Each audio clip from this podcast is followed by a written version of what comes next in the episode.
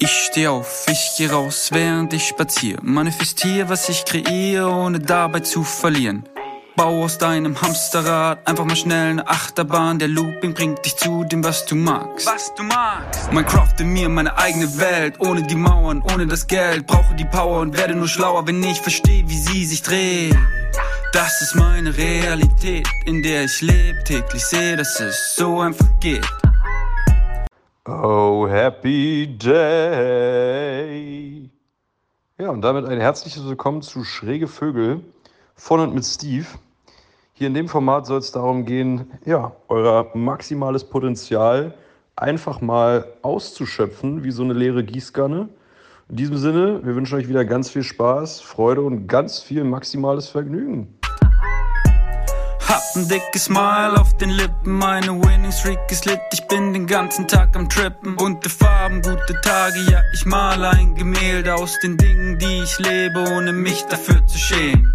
Vorab eine explizite Triggerwarnung, denn in der Folge geht es nicht nur um das Thema Depression, sondern auch um sexuellen Missbrauch, um Suizid, um Mobbing und um übermäßigen Alkoholkonsum. So, hi, ihr schrägen Vögel da draußen. Heute so hoch wie möglich fliegen, nicht alleine, sondern mit dem herzallerliebsten Vincent, worauf ich mich riesig freue. Ähm, vor allem aufs Thema, und zwar äh, ist das Thema Depression. Ähm, und ich habe Vincent kennengelernt, boah, ich glaube, vier Monate, fünf Monate bei einem, bei einem Circle, den der liebe Raff geleitet hat. Und ich, ich habe es dir noch nicht gesagt, aber du warst mir von Anfang an, also nicht von Anfang an sympathisch, aber in dem Moment, als du den Stein in die Hand genommen hast und angesprochen hast, dass du es geil finden würdest, wenn derjenige, der spricht, das Wort Mann vermeidet, war, warst du so krass in meinem Herzen, weil ah, ich fühle das halt so sehr. Wenn Leute über Mann reden, dann denke ich mir immer so, oh, wer ist denn dieser Mann, ey? So, so, so erzähl mir doch aus deiner Sicht, was, was dich betrifft oder was du fühlst, aber lass doch diesen Mann weg. Hm. Ähm, ja, magst du ein bisschen was zu dir sagen? So, bevor wir reinstarten? Ja, hi, erstmal, ey, ich freue mich riesig, äh, jetzt hier zu sein auf deinem Podcast. Danke für die Einladung. Ähm, auch äh, bezüglich des Themas äh, freue ich mich mega, mit dir darüber zu sprechen und äh, danke für die lieben Worte ähm, wegen des Circles. Ja, es ist es war eine sehr krass transformierende Zeit und ähm, ich kann mich noch sehr genau an den Moment erinnern, auch wo wir uns dann nach dem Circle äh, kurz noch gesprochen haben. Mhm. Das war, da ist einfach so diese Liebe rübergekommen und ähm, ja, ich freue mich, ich freue mich, dass du jetzt hier zuhörst. Äh, also an alle ZuhörerInnen, äh, vielen Dank und ähm, ja, Bro, nice one.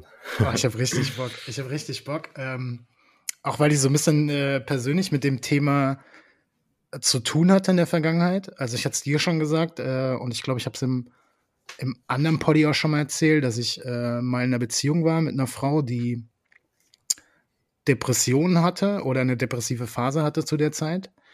Ähm, und durch, durch ADHS ähm, und äh, Selbsthilfegruppen, in denen ich war, habe ich natürlich auch immer mal wieder mit Depressionen zu tun gehabt. Ähm, was war so der, oder wann war so der, der erste Moment bei dir, wo so dieses Thema Depression Bewusstsein in deinem Leben gefunden hat? Mm, also Depression oder Bewusstsein? Das Bewusstsein über die Depression. Okay. ähm, ja, tatsächlich schon mit 13. Also es ist sehr früh in mein Leben gekommen. Ähm, ich bin ein 2000er Jahrgang, also es war auch 2013. Ähm, aufgrund dessen, dass die zwei engsten Menschen ähm, aus meinem Umfeld damals an dieser Krankheit erkrankt waren und ich da diesen Kontakt schon sehr früh mitbekommen habe. Und mit der Zeit habe ich dann diese Depression bei mir auch entwickelt. Ja, was mehrere, wirklich, wirklich viele, viele Gründe hat. Äh, ich habe in meinem Podcast selber noch nicht darüber gesprochen, was das alles für Gründe hat. Äh, vielleicht werde ich mal so eine Journey ähm, Folge machen, wo ich über all das reden werde, was da zusammengekommen ist. Ähm, aber es ist wirklich vieles gewesen und irgendwann resultierte sozusagen diese Depression daraus. Ich wurde dann darauf hingewiesen, yo, Vince, so guck mal hin, kann es nicht sein, dass du mittlerweile auch schon eine Depression hast? Und ich war so, yo, also von den Anzeichen her, krass, ja, ich habe mir das gar nicht vorstellen können, weil ich halt an sich meine Natur halt sehr, sehr liebevoll, sehr, sehr lebensfroh immer war.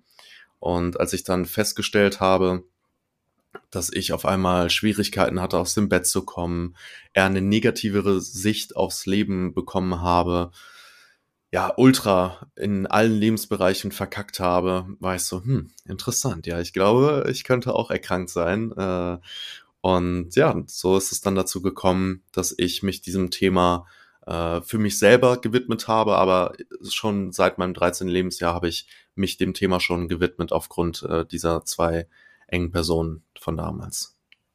Das heißt aber, dass du mit 13 so dann das erste Mal das Bewusstsein dafür hattest, aber dass die Depression wahrscheinlich schon früher da war. Bei mir nicht. Äh, bei mir hat sich das wirklich so, also meine Krankheits, mein Krankheitsbeginn hat so wirklich mit 13 angefangen. Äh, davor war wirklich mein Leben immer ähm, sehr, sehr nice. Natürlich, da sind auch gewisse äh, negative Glaubenssätze äh, geschaffen worden in der Vergangenheit, so wie bei jedem Menschen. Aber hauptsächlich habe ich echt eine schöne Zeit bis dahin äh, gehabt, wo ich mir wirklich auch diese Basis von meinem Urvertrauen ähm, ja, worauf ich die beziehen würde. Ähm, und dann mit 13 fing halt so dieser ganze Shit an ähm, mit Mobbing und äh, ganz viel anderem Stuff, dass ich dann mit der Zeit diese Krankheit entwickelt habe. Also in meinem Kern beziehungsweise in der Vergangenheit lag es tatsächlich nicht. Es hat dann wirklich mit 13 so angefangen. Ja. Gab es irgendwie irgendwas Ausschlaggebendes, wo, wo, hm. wo so der Auslöser war? Oder waren es so, du hast jetzt Mobbing gesagt, so mehrere kleine Dinge, also in Anführungsstrichen kleine Dinge, äh, die dann so ja aufeinander aufgebaut waren? Oder gab es so, so eine Sache, wo du sagen würdest, das war so der Trigger, der, der, weiß ich nicht, das Ganze irgendwie so ins Rollen gebracht hat? Ja, also es sind äh, einige Dinge wirklich so zusammengekommen, aber es gab diesen einen Vorfall, der diesen ganzen Stein ins Rollen gebracht hat, würde ich sagen. Und ähm, das war damals, äh, habe ich noch Fußball gespielt und ähm, da ist ein Missbrauchsvorfall mit, in Verbindung mit Alkohol äh, gewesen. Ähm, und ich habe sehr, sehr lange nicht verstanden, dass ich derjenige bin, der missbraucht wurde, ähm, weil das halt immer so dargestellt wurde, dass ich sozusagen der Schuldige bin. Und ich kam immer in die Kabine und da wurden mir dann halt so Sachen, ja, so es wurden Dinge gesagt wie, da kommt der Sucker und dann wurden solche Geräusche dazu gemacht und so weiter.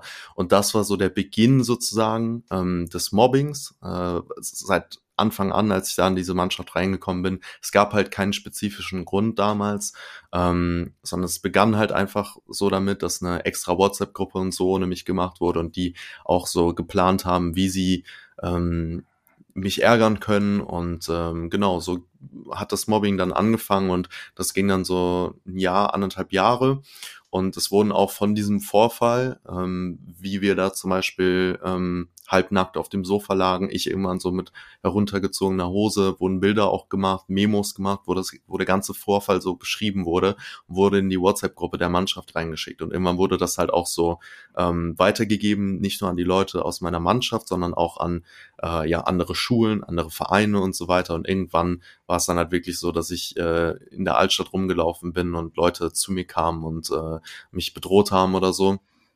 Und ähm, ja, ansonsten ich auch noch anderweitig bedroht wurde über WhatsApp und so weiter und äh, ständig Anrufe bekommen habe.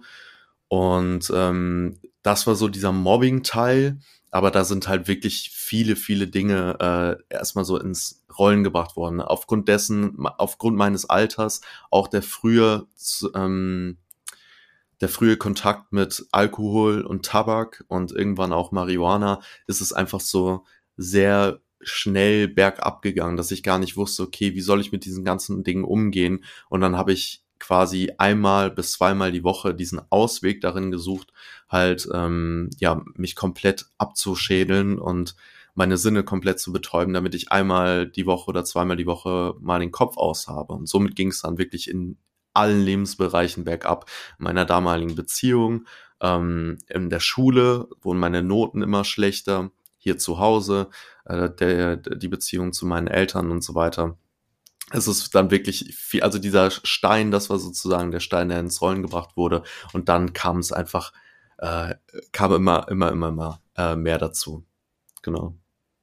Oh, krass. Ähm, also, wenn ich, wenn ich, wenn ich, also ich, ich finde es sehr, sehr schwer zu greifen. Ähm, also nicht, was du erzählst, sondern also ich glaube, ich bin, bin Typ, der, der versucht immer so auch den Menschen, der, der vermeintlich extrem weit weg ist in seiner Ansicht, in seinem Handeln, irgendwie zu verstehen, ähm, um, um nicht zu bewerten. Aber das, das meine ich mit sehr schwer zu greifen, weil, also wenn ich es richtig verstanden habe, dann, dann wurdest du von den, den Mitspielern missbraucht und gleichzeitig aber gemobbt mit, mit so Begriffen, als, als hättest du das so, als, als wärst du, weiß nicht, homosexuell veranlagt. Genau, richtig. Und das durfte ich auch erst mit. Bitte? Also, was ja gar keine Rolle spielt, so ob du homosexuell veranlagt bist, aber, aber du wurdest missbraucht und hast als Mobbing das abbekommen, was die ja gewaltsam mit dir gemacht haben. Genau, richtig. Krass. Und also was, was, was für mich so, du, du hast gesagt, eineinhalb, zwei Jahre. Das heißt, du warst dann noch eineinhalb, zwei Jahre in, in der Mannschaft.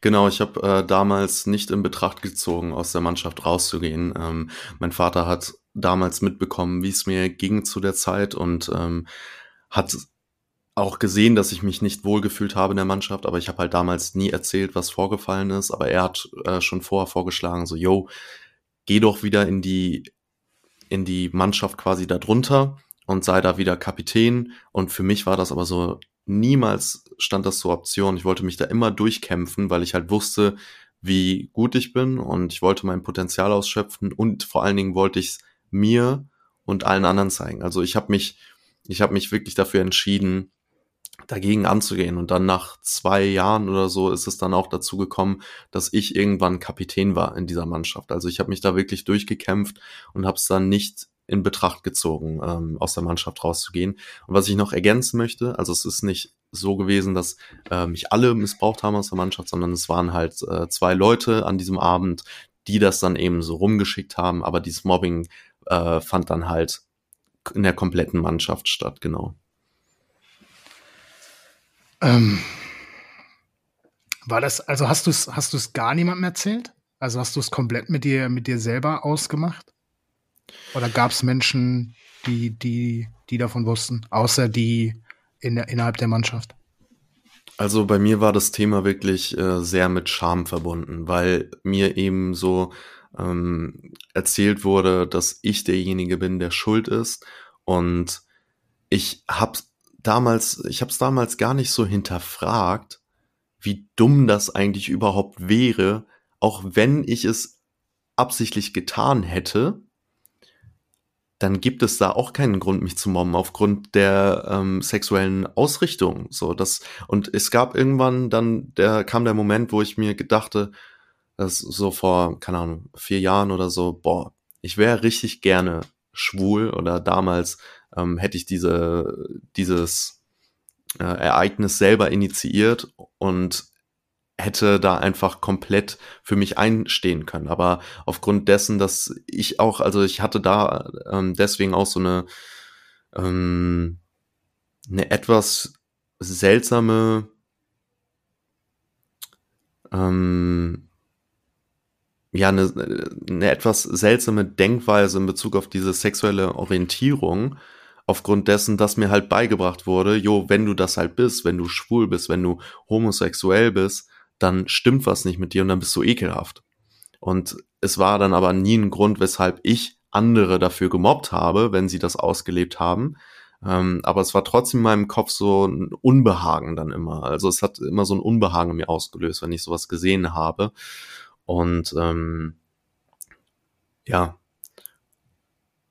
Genau, ich habe äh, mich damals an niemanden gewandt, ähm, außer einer Person, die ich aus der, äh, aus der äh, Fußballverein kannte, ähm, mit dem ich dann darüber gesprochen habe, weil es wussten eben schon so viele aus dem mhm. Fußballverein und dann irgendwann halt noch mehr Leute. Ich wollte nicht, dass es noch mehr Leute wissen. Also meine damaligen Freunde aus der Schule, denen ich hätte denen niemals etwas davon erzählt, weil ich halt dachte, yo, dann verurteilen die mich äh, auch unnormal krass. So alleine, dass ich mit diesem Alter Alkohol getrunken habe und sowas vorgefallen ist. Ich wusste überhaupt nicht, wie ich damit umgehen sollte und hab's dementsprechend äh, niemandem gesagt. Ich habe es damals irgendwann dann mal meiner ähm, meiner Ex-Freundin erzählt, weil sie das auch über Umwege von jemandem aus meiner Mannschaft so erfahren hatte und mich dann gefragt hatte, Jo, ist das wahr? Und dann habe ich ihr halt so alles erzählt und ähm, genau.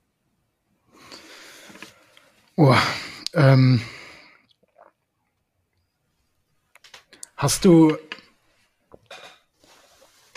also ich habe irgendwie so, so mehrere Fragen im Kopf, ähm, aber ich, ich, ich will gar nicht alle stellen, sondern ähm, also so, so ich, ich, ich, ich kenne dich so, so Stand jetzt. Äh, ich weiß so, wo du jetzt stehst, wie du, wie du lebst, vermeintlich. Äh, ich weiß, in welchem äh, State du bist. Ähm, Hast du den, den zwei, die das gemacht haben, so für dich mittlerweile vergeben? Oder wie, Absolut. wie sind. Krass. Ja. So, weil du, weil du weißt, dass, dass da, also das ist so immer mein Denken, so, so ich habe von meinen Eltern äh, krass ausgedrückt aufs Maul gekriegt, aber es war bei weitem nicht so schlimm, wie sich vielleicht für viele anhört. Ähm, und ich habe den auch vergeben, weil ich für mich weiß, so, da war ja keine, keine, keine böse Intention dahinter, sondern du, du, ich bin davon überzeugt, du machst Dinge immer aus Liebe. Ähm, war, war das der Grund? Oder was war, oder, oder wann, wann warst du an dem Punkt, wo du für dich gesagt hast, okay, ich, ich kann den vergeben? Also, ja, das Interessante ist, diejenigen, die das gemacht haben, das waren so die Anführer in der Mannschaft und ich wollte halt immer Teil der Mannschaft sein. Ich habe mich da durchgekämpft. Ich wollte, ähm, ja, ich wollte, dass die Leute mich nett finden. Ich wollte Anklang finden und ich habe da halt bei jedem Scheiß mitgemacht, um da halt Teil des Teams zu sein. Und ähm, es hat auch ja funktioniert. Ich habe sehr viel Scheiße gebaut und äh, wurde dann irgendwann so der Clown, so was fast immer so meine Rolle äh, war in vielen Gruppenkonstellationen. Äh, aber da war es halt ja wirklich Dinge tun, auf die ich äh, mittlerweile zurückblicke und so bin, Alter. Bro, das ist wirklich so, dass ich da mich so hab runterspielen lassen und so eine Scheiße gemacht habe, da denke ich mir so, Alter, das ist schon dickräutig. Aber es ist okay, ich weiß, warum ich es damals getan habe. Es ist viel aus Verzweiflung und ähm, ja, unbewusstem Handeln ähm, entstanden. Und genau das ist es bei ihnen auch gewesen. Sie wussten überhaupt nicht, was sie da gerade tun. Keiner aus der Mannschaft wusste, was sie da gerade tun. Keiner von ihnen wusste, dass ich bis vor einem Jahr immer noch Anrufe bekommen habe von irgendwelchen Menschen, die mich, äh, die mich getriggert haben, indem sie einfach mich angerufen haben und dreimal so blasen, blasen, blasen ins Mikrofon reingesprochen haben, einfach nur um mich zu triggern. So und ähm, das sind auch junge Menschen gewesen, so 13, 14-Jährige, die überhaupt gar nicht wussten, wie, was sie da anstellen können mit ihrem Handeln. Und von daher, ähm, ich habe gar keinen Kontakt mehr zu denen, generell zu äh, niemanden aus diesem, aus dieser Mannschaft noch. Ähm, aber ich habe absolut gar kein böses Blut gegen sie. Ähm, ja, mir tut es insofern sogar leid, dass sie quasi etwas getan haben, wo ich weiß, das entspricht so gar nicht ihrer Natur. Ähm, aber ja, also ich habe wirklich äh, keinerlei Emotion denen gegenüber. Ich, also ich weiß, ich habe keine Freude ihnen gegenüber, aber auch keine Trauer. Ich bin einfach so völlig in Peace.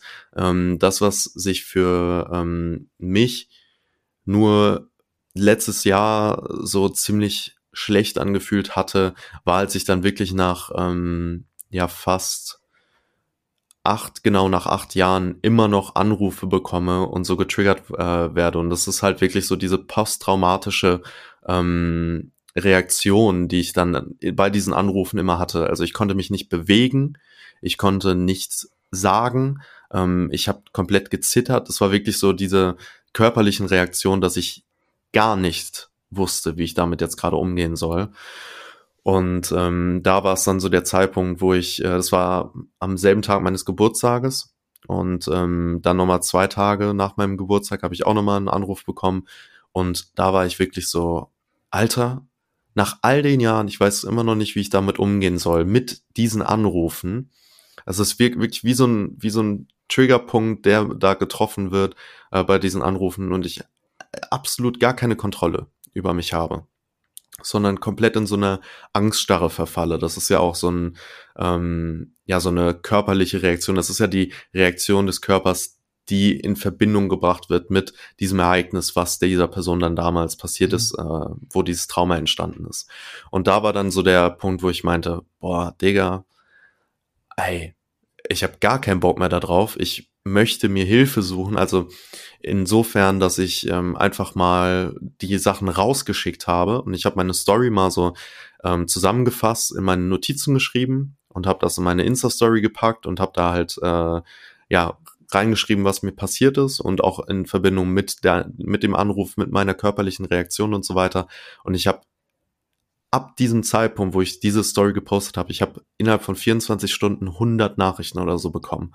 Wirklich so einen heftigen Zuspruch von Menschen, so ein heftiges Mitgefühl und so viele Tipps, was ich denn tun könnte, um da eventuell die Leute anzuzeigen, um nicht mehr diese Anrufe zu bekommen und so weiter. Und ich bin da wirklich dann dieses Projekt sozusagen angegangen, dass ich äh, diesen Triggerpunkt aus meinem Leben rausschaffe.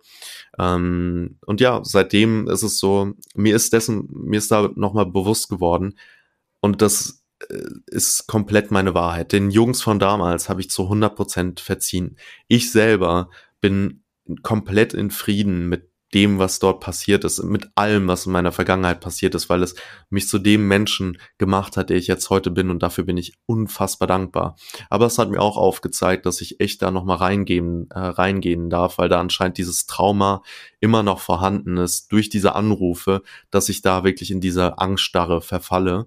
Und ähm, genau, irgendwann werde ich mich diesem Thema nochmal widmen, ähm, wenn das auftaucht, weil ich da auch merke, dass ich ja eventuell sogar so eine Blockade habe ähm, in meiner Sexualität in Bezug auf Männer, ähm, aufgrund dieses Ereignisses eben von damals, dass ich gar nicht noch nie in Betracht gezogen habe, ob ich Männer überhaupt gut finde oder nicht.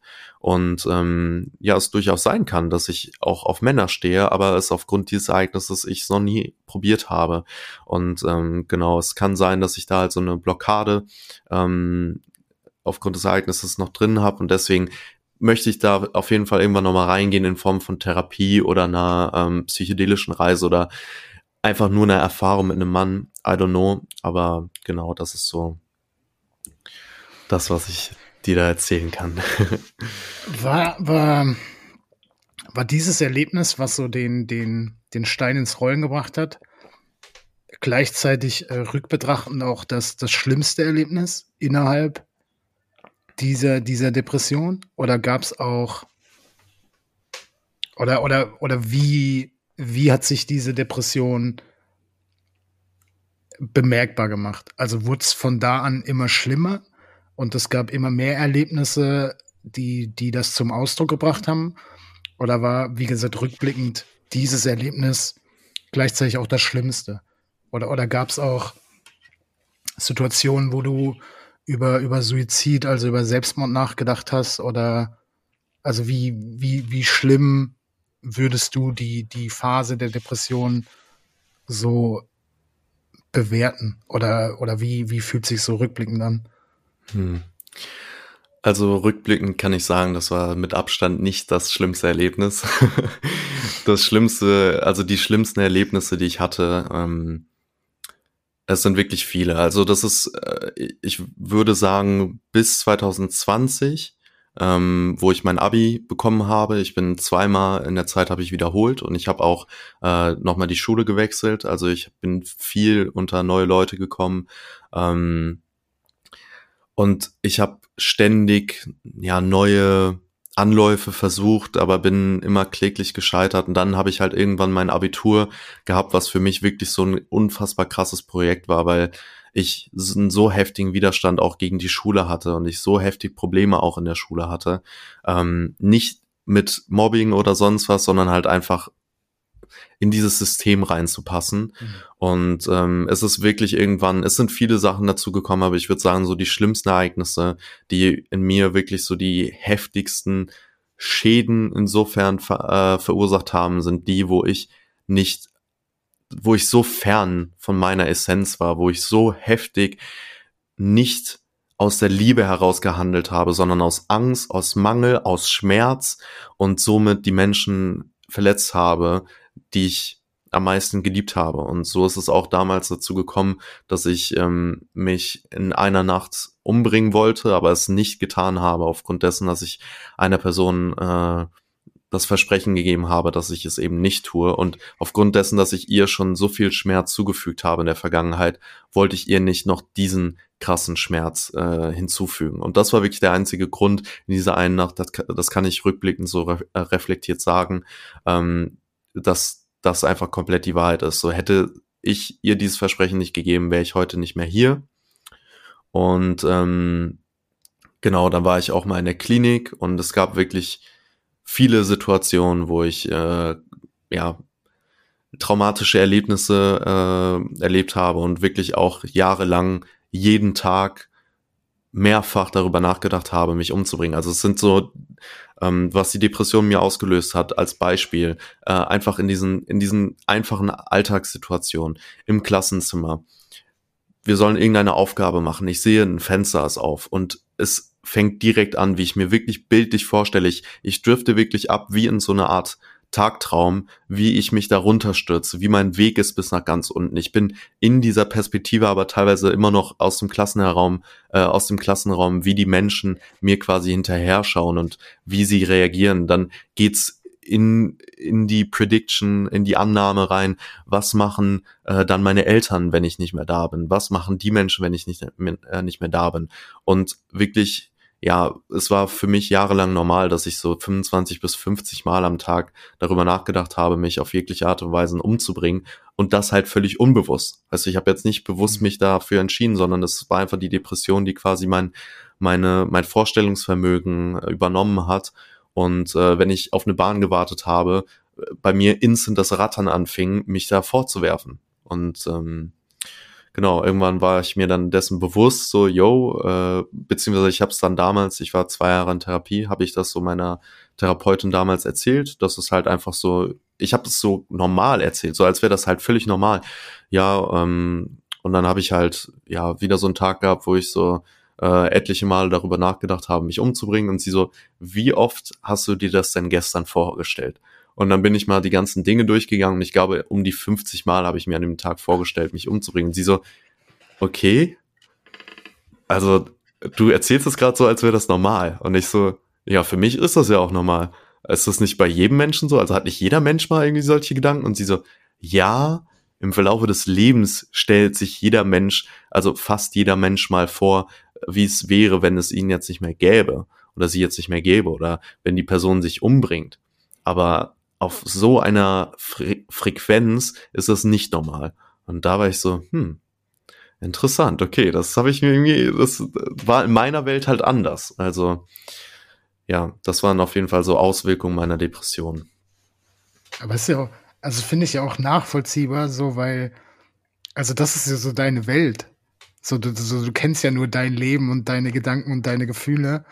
Und so alles, was da nicht drin ist, ist ja so, ja, ja, nicht deins. Also ist ja für ja. dich, ist es ja normal. So, weil das ist ja dein Leben. Und also ich, was, was ich so, so, was ich mich so frage, also ähm, in der Beziehung, die ich hatte, war das Thema Depression äh, sehr früh schon Thema, wo ich, ich will gar nicht so viel erzählen, weil, weil ich will die Person nicht bloßstellen. Ähm, ich wusste schon, dass es damals schon was gab, also dass es eine äh, depressive Phase gab. Ähm, und in der Beziehung hat sich das so immer mehr rauskristallisiert, dass ich für mich an so einem Punkt kommt, äh, kam, wo ich mir sicher war, so, so, ich, ich krieg das nicht gestemmt. Also ich kann damit nicht umgehen und also ich, ich, ich kann dabei nicht helfen, dieses große Problem in Anführungsstrichen zu lösen. Ähm, und für mich war es eine sehr, sehr große Schwierigkeit, so das anzusprechen. So mittlerweile weiß ich, dass das mein Thema war, diese Schwierigkeit, das anzusprechen, weil ich im Außen war und mir überlegt habe, oh Gott, wie kommt das an, anstatt es einfach zu machen voller Liebe.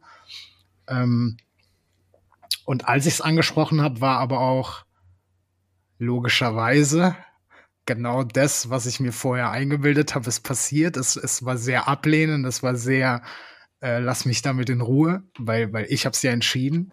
Ähm, also was, was war für dich so das, das Hilfreichste, was, was die Menschen in deinem Umfeld gemacht haben, um dir dabei zu helfen? Weil das war immer so die Frage, die ich mir gestellt habe. So natürlich war immer dieses, ich bin da, ich helfe dir, äh, ich habe viel gemacht mit, mit Positivität und du bist gut genug, aber logischerweise ist es dann auch schwierig durchzudringen, wenn so der Mensch ja was ganz anderes denkt. Und irgendwann war ich für mich an so einem Punkt, wo ich sehr, sehr hilflos war und, und wüsste jetzt wahrscheinlich auch nicht, wie, wie ich da helfen kann am Ende ist es wahrscheinlich total individuell, aber was war es so für dich, was dir so am meisten geholfen hat von den Menschen außen? Boah, das ist eine gute Frage. Ähm, denn ich war lange auch in der Situation des Helfenden, der helfen wollte. Und als ich dann irgendwann selber erkrankt war, hatte ich glücklicherweise schon die Tools erlernt, beziehungsweise die Perspektive der Menschen um mich herum, die mir helfen wollten. Und ich habe diese enorme Empathie, ähm, die ich eh schon habe, aber auch aufgrund dessen, dass ich sie gesehen habe und genau verstanden habe, in welcher Situation sie sich gerade befinden. Deswegen bin ich sehr liebevoll mit ihnen umgegangen und äh, habe ihnen geraten, wie sie mit mir speziell umgehen könnten. Ähm, warte, warte kurz. Also du, ja, du hast den Menschen also in der Depression hast du den Menschen um dich rum praktisch geraten, wie es am besten ist, mit dir umzugehen? Genau. Krass. Krass. Ja, also ich habe ähm, ich habe wirklich viel Verständnis. Also es ist wirklich aufgrund der langen Zeit, ähm, in der ich erkrankt war an Depressionen und auch diesen Kontakt hatte mit anderen Menschen, die diese Krankheit hatten und ich einfach dieses enorme Verständnis für diese Menschen aufbringen konnte, habe ich wirklich viel lernen können über diese Krankheit. Was diese Krankheit ist, was diese Krankheit in dir auslöst und ähm, ich kannte halt auch die Perspektive der Menschen um mich herum und ähm, es fiel mir definitiv nicht leicht, ihnen ja äh, quasi so ein, so, ein, so, ein, so ein Arbeitsbuch an die Hand zu geben, was sie in welcher Situation tun können, weil es gibt halt Phasen, da sieht es sehr düster und dunkel aus und da habe ich mich aktiv dafür entschieden, nicht an mir zu arbeiten, sondern halt saufen zu gehen am Wochenende und mich zu betäuben. Und wenn ich mich dafür entscheide, dann müssen sie es akzeptieren. Diese ganzen Floskeln wie du bist gut genug zu jeder Zeit und du wirst geliebt, du bist safe, die sind so machtvoll und die sind so, so schön. Aber das zu hören als depressiver Mensch, das hat mir nie was gebracht, weil es nie angekommen ist, weil mhm. ich mich selber nicht darum gekümmert habe, mich selber safe zu machen, sondern ich habe mich für diesen Lebensweg entschieden in einigen Phasen, wo ich nicht hinschaue und wo ich mich steuern lasse von dieser Depression. Und so wie das Leben halt spielt, dass man mal Phasen hat, wo es etwas schwieriger ist, wo Challenges auf dich zukommen. So gibt es ja auch Phasen, wo du in dieser puren Fülle bist und alles genießt und alles liebst und in diesem positiven State bist. Und in dieser Depression gibt es halt auch immer wieder Phasen, wo du dann vielleicht mal einen Lichtblick bekommst aufgrund von äußeren Umständen, vielleicht du, du verliebst dich vielleicht oder du findest etwas, was dir dann auf einmal so richtig Spaß macht und wo du so eine Passion hinter hast oder du gehst es halt wirklich aktiv an. Aber sagen wir jetzt mal, zufällig passiert etwas im Außen du hast wieder so einen Lichtblick. Das hält aber auch nicht andauernd an. Und in diesen Phasen, wo halt dieses sich dafür entscheiden, nicht hinzuschauen und diesen sich kontrollieren zu lassen von dieser Depression, das fühlt sich so an, es staut sich wirklich so ein, eine Wucht an, an Verzweiflung, Schmerz und, und Widerstand gegen das Leben, aber auch gegen dich selber. Und deswegen kommt es halt auch bei einigen Menschen dazu, dass sie sich irgendwann umbringen, weil sie sich so selber hassen, dass sie eben nicht hinschauen und dass sie nicht diesen Weg gehen, dass sie sich selber für nicht kraftvoll halten, nicht stark genug, sehen, was sie für einen für einen, ähm, Einfluss haben auf die Gefühlslagen der Mitmenschen um sie herum, die sie lieben. Und das verursacht wiederum noch mehr Schmerz. Und der Grund, noch am Leben zu sein, der existiert eigentlich gar nicht mehr, weil dieser Schmerz einfach immer, immer, immer nur größer wird. Und man kann sich da halt zwei, für zwei Dinge entscheiden. Entweder man geht diese Transformation an und ich kann hier an jede Person das richten, ähm, die vielleicht auch äh, gerade, e-, eventuell gerade sogar in dieser Phase ist, wo, wo sie sich nicht gerade gut fühlt und verzweifelt ist und so weiter. Es gibt immer einen Weg heraus. Du kannst das immer transformieren. Ich habe selber erfahren und ich weiß, dass es möglich ist. Und ähm, die andere Möglichkeit ist halt, dass du weiterhin dein Leben so gehst und weiterhin diesen Schmerz immer, immer weiter aufbaust, aber du wirst dich irgendwann entscheiden müssen. Das liegt in unserer menschlichen Natur. Und entweder du entscheidest dich dafür, dich umzubringen, womit du so heftig gegen deine Essenz gehst, so heftig gegen den Grund, weswegen du hier bist, gegen dein Wesen, gegen alles, was natürlich ist. Das ist so unnatürlich, sich das Leben zu nehmen. Oder du entscheidest dich halt dafür, dir helfen zu lassen, eventuell die Dinge, die du schon lernen durftest, anzuwenden und Menschen zu finden, die dich verstehen. Denn das ist etwas, was ich halt ähm, sehr erfahren habe. Es, es gab in dieser Zeit niemanden, der mich so gut verstehen konnte wie mein bester Freund, weil er eben auch diese ähm, Krankheit damals hatte. Und wir hatten immer dieses ultimative Verständnis füreinander. Und das, das war das, was sich so unfassbar, was so viel Leichtigkeit mit reingebracht hat, weil teilweise haben wir es mit äh, Humor genommen, teilweise waren wir aber wirklich so krass füreinander da. Und ähm, das, das tut richtig, richtig gut. Aber Menschen, die gerade nicht verstehen, wie du dich fühlst und mhm. irgendeine Meinung dazu abgeben, das löst richtiges Unbehagen aus, weil, weil du dich nicht gesehen fühlst. Ja, wie auch, diese Person hat diese Krankheit nicht. Und mhm. ich kann sagen, es gibt Menschen, ähm, besonders halt, ja, besonders empathische Menschen, die äh, sich auch in dieses Thema reinfühlen und die vielleicht diese Fähigkeit haben, gar nicht in eine Sache erst erfahren zu müssen, damit sie dieses Verständnis überhaupt haben für eine Person. Beispiel halt Therapeuten. So, es gibt Therapeuten, die sind wirklich, wirklich gut und ähm, haben selber nie diese Depression gehabt, aber wissen ganz genau, wie du dich fühlst. Und bei so einem Menschen da zu sein und ähm, da eine, eine Person zu haben, die rein gar nichts mit den Umständen deines Lebens zu tun hat, sondern die einfach nur gerade da ist für dich und dir zuhört und dir Raum gibt und dieses Verständnis halt hat und du dich gesehen fühlst, das ist wirklich heilsam und das ist transformierend. Und ich hatte halt dieses Glück, dass ich ähm, meinen besten Freund damals hatte, mit dem ich diese, diesen Weg zusammengegangen bin und äh, wir uns beide, also hätten wir uns beide nicht gehabt, dann wären wir beide halt auch nicht mehr da. Ich habe ich hab zwei Punkte im Kopf. Das, das, was du gesagt hast mit dem Therapeuten, finde ich so mega spannend, ähm, weil ich an mich denke, als ich, ähm, oh, ich weiß nicht mehr, vor fünf Jahren oder so entschieden habe, äh, dass ich eine bewusste Therapie mache bezüglich ADHS. Äh, ich habe als Kind schon, weiß nicht, Ergotherapie und den ganzen äh, Pipapo gemacht. Ähm, aber vor fünf Jahren war so der Punkt, wo ich für mich gesagt habe, okay, ich, ich, ich brauche Hilfe in gewissen Dingen. Ähm, und da war mein Gedanke, also ich habe so innerlich war ich selber noch nicht an dem Punkt, sondern habe gegen mich selber gekämpft.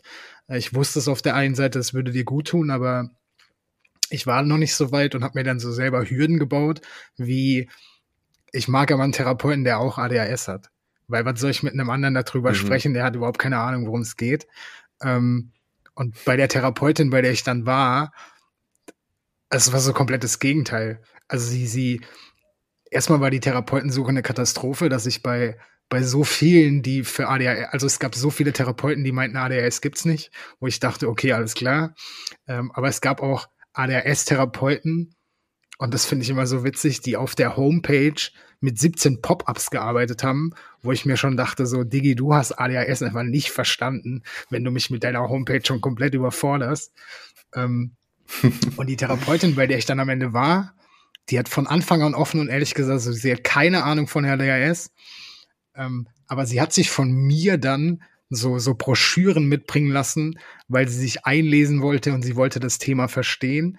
Und das war dann am Ende die Therapeutin, wo ich mich am wohlsten gefühlt habe. So, die gar keine Ahnung von ADHS hatte.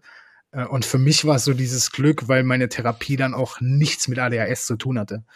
So die ersten fünf Sitzungen war ADHS ein Thema und mittlerweile, und da hat sie einen sehr großen Anteil dran, bin ich an dem Punkt in meinem Leben, wo ich weiß, also ich liebe mein ADHS. So, ich liebe mein ADHS. Ich, ich, ich, ich feiere diese Special Effects einfach jeden Tag. Und ich weiß für mich, wenn ich irgendwie Probleme habe, dann ist es nicht ADHS, sondern so ist es Steve. Und das ist nur so ein kleiner Teil davon. Deswegen fand ich das gerade sehr spannend. Ähm, und den anderen Punkt, den du gesagt hast, den finde ich richtig spannend, weil du gesagt hast, du kommst irgendwann an diesen Punkt, wo du dich entscheidest, so gehst du in die Transformation und machst du was oder bringst du dich halt um? Und ich, ich habe häufig so dieses, wenn, wenn, wenn ich so mit Menschen rede, die die Dinge ändern wollen, dann bin ich ein Freund davon, von so, ich will nicht sagen Superlativen, aber ich, ich sag halt häufig so diesen Satz, so du kannst in jeder Sekunde dein Leben um 180 Grad ändern. So, du kannst selber entscheiden, wie du sein willst und du kannst es von jetzt auf gleich machen. Und ich habe schon ein paar Mal in dem Zusammenhang dann sowas gehört wie, na, aber sag das mal zu einem Depressiven. So, der kann das nicht von jetzt auf gleich. Und was ich damit meine, ist ja einfach nur so, so dieses, du kommst ja irgendwann an diesen Punkt und wenn du an diesem Punkt bist oder wenn du die Entscheidung triffst, so ich mache jetzt was dagegen, so dann ist es ja von jetzt auf gleich. Also es ist ja so, um, um weiß nicht, 19.10 Uhr sagst du, nee, und um 19.11 Uhr sagst du, okay, ich sollte mal was angehen. Also irgendwann kommt ja dieser Punkt, wo es ja eben von jetzt auf gleich passiert. Ähm, und, und das, das finde ich halt so spannend, dass dann häufig, also dass ich häufig dann so höre, ja, aber die können es nicht von jetzt auf gleich. Sondern ja, am Ende können die es ja doch. So irgendwann ist ja eben dieser Moment. Glaubst du, dass es. Also war das bei dir so, dass es so ein, du hattest ja, wenn, wenn, wenn ich so das richtig verstanden habe, schon, also für mich ein krasses Bewusstsein für diese Depression, ähm, während du da drin warst. Aber gab es für dich so diesen, diesen, also was war so wirklich der ausschlaggebende Punkt, dass du gesagt hast, so, okay, ich muss diesen Weg jetzt gehen oder ich will jetzt diesen Weg gehen und ich will, weiß ich nicht, gegen dieses Ding ankämpfen oder ich will das hinter mir lassen oder ich will, ich will raus da oder wie auch immer du das benennen willst. Also, ja, erstmal sehr, sehr spannend, äh, was du gerade erzählt hast. Ähm, denn eine Sache, bei einer Sache möchte ich, ich möchte euch beiden zustimmen. Einmal dir mit Ja, diese Entscheidung kann auch eine Person mit Depressionen treffen, aber auch die Gegenseite, ähm, mit der Depression sieht das Ganze etwas anders aus. Also ich, Und, ich, ähm, ich hake kurz ein, weil ich, ich, ich, ich, ich sage gar nicht, dass ein Depressiver das immer kann, sondern ich verteidige einfach immer dieses, aber es geht von jetzt auf gleich. So, mhm. wenn wir über den jetzigen Moment reden, dann gibt es sicherlich depressive Menschen, die das jetzt gerade nicht können, weil die sich in einer Phase befinden, wo die es eben nicht können. Aber was mir wichtig ist, ist einfach so dieses, aber irgendwann kommt dieser Moment, wo die von jetzt auf gleich entscheiden, so, ich, ich lass mir helfen oder whatever. Und für mich ist so wichtig, dieses Ding zu verteidigen, weil wenn du da, da widersprichst und sagst, es geht nicht von jetzt auf gleich, dann, dann setzt du selber diese Grenze und dann geht's logischerweise nicht von jetzt auf gleich. Definitiv. Also, weißt du, was ich meine, ja? Definitiv. Ich habe sehr lange diese Grenze mir selber gesetzt, wo ich gesagt habe, hey, ich bin krank. Punkt. So. Und ich war wirklich lange halt davon überzeugt, auch von Menschen in meinem Umfeld, auch von Therapeuten, diese Formulierung, wenn du Depressionen einmal hattest, dann hast du sie dein Leben lang. Es ist eine gewisse Wahrheit daran. Aber diese Formulierung von du bist krank, du hast diese Krankheit nun mal, die habe ich so, so oft gehört und ich habe mich, ich habe diese Depression als Teil von mir gesehen. Das ist sie aber nicht. Diese Depression ist Teil meines Lebens und da liegt eine grundlegende äh, verschiedene Definitionen hinter. Und das durfte ich erstmal irgendwann verstehen, dass sie kein Teil von mir ist. Und das ist so ähm, verwirrend, weil genau das, was du da gerade gesagt hast, wenn man das als Teil von sich ansieht und sagt, man ist grundlegend krank. Es gibt ja auch diese ähm, Gesundheitsskala von nicht gesund bis gesund. Und mit diesem, mit dieser Aussage bringst du dich gleich, und das sagen auch viele ähm, Ärzte, Erst, Ärztinnen und Experten, dass du auf dieser Gesundheitsskala nicht auf hundertprozentig gesund sein kannst mit dieser Krankheit. Das sage ich aber, das ist anders. Das, mhm. es fühlt sich für mich nicht richtig an. Ähm, du kannst vollkommen gesund sein und du kannst diesen und dazu möchte ich gleich nochmal was erzählen, was für mich Depressionen sind. Du kannst diesen schwarzen Hund an die Leine nehmen und mit ihnen durch dein Leben laufen. Und du bist vollkommen gesund. Du kannst krank sein mental, dann hast du diese Depression, aber du kannst diese Depression auch, du kannst lernen, diese Depression damit umzugehen, weil sie ist kein Teil von dir. Und ähm, genau, was war nochmal deine, deine Frage? Ähm, ich, ich, weiß es selber nicht mehr. Ich, ich, ich habe über den schwarzen Hund so gelacht, weil, weil ich kenne so ein Video über den schwarzen Hund. Richtig. Äh, und, und ich, ich, ich, ich kenne den schwarzen Hund im, im Zuge der Depression. Ähm, wo, wo du mich gerade so, so, so getriggert hast, ist, ähm, dass du selber gesagt hast, du bist krank. Ähm, und ich habe mich gerade am Anfang der Therapie sehr häufig erwischt. Also erstmal äh, äh gehe ich gleich drauf ein ähm, ich habe mich am Anfang der Therapie sehr häufig dabei erwischt, wie am, am Anfang war alles ADHS. Also am Anfang war wirklich, egal was für ein Thema war, ich habe mich so auf diesem ADHS ausgeruht und egal was gerade anlag, es war immer so dieses, ja gut, ich würde ja gerne, aber ich habe ADHS. Und also ich habe das so häufig als Ausrede für mich selber benutzt, bis ich so gerafft habe, so, Digi, bist du, bist du doof? So, du willst doch was ändern also, aber für mich ist ja, für mich ist dieses ADHS ein Teil von mir. Ähm, also, weil, weil ich hatte auch im Kopf so die Frage, ob das was ist, was du immer hast. Also ich weiß zum Beispiel, dass du ja eine Depression haben kannst, aber, aber in der Depression ist ja auch nicht immer scheiße, sondern es gibt ja auch depressive Phasen. Deswegen mhm. war in meinem Kopf so dieses, ja, du, du bist, ja, nee, eben nicht. Du bist nicht depressiv, sondern du hast eine Depression, aber du, du lernst mit der zu leben. Und du mhm. lernst diesen, diesen schwarzen Hund so als Teil von dir anzusehen. Aber du sagst jetzt, dass es ja eben kein Teil von dir ist. Mhm. Also glaubst du, dass du diese Depression dann, ja, ich finde besiegen so ein scheiß Wort, aber dass du die die, die überwindest und dass du dann davor gefeit bist, dass die wiederkommt? Ähm, ich würde sagen, man, man kann sich das wirklich so, in diesem Video sieht man ja auch, dass dieser Hund körperlich getrennt ist von diesem Mann dieser Mann, der äh, geht sein Leben, der ist happy, irgendwann kommt die Depression, der Hund wird immer größer, legt sich, während er im Bett liegt, auf ihn drauf, sodass er nicht aus dem Bett kommt, während er die Zähne putzt, beißt er ihm in die Hand, sodass er nicht die Zähne putzen kann. In jeglichen Lebensphasen und Lebenssituationen behindert dieser schwarze Hund diesen Mann. Und dieser Hund ist aber immer physisch getrennt von diesem Mann. Und genau so würde ich das auch sehen. Diese Depression, deswegen diese Formulierung, ist Teil meines Lebens, aber ist nicht Teil von mir. Es ist nicht mhm. Teil meines Wesens. Es ist Teil meiner Geschichte und es hat gewisse Glaubenssätze und so weiter. Tief, tiefe Glaubenssätze, die ich auch dieses Jahr, also diese, ich war erst Anfang des Jahres, war ich noch tief in der Depression drin, weißt du? Ähm, und es gab immer wieder Phasen, wo ich dann mal raus aus der Depression war.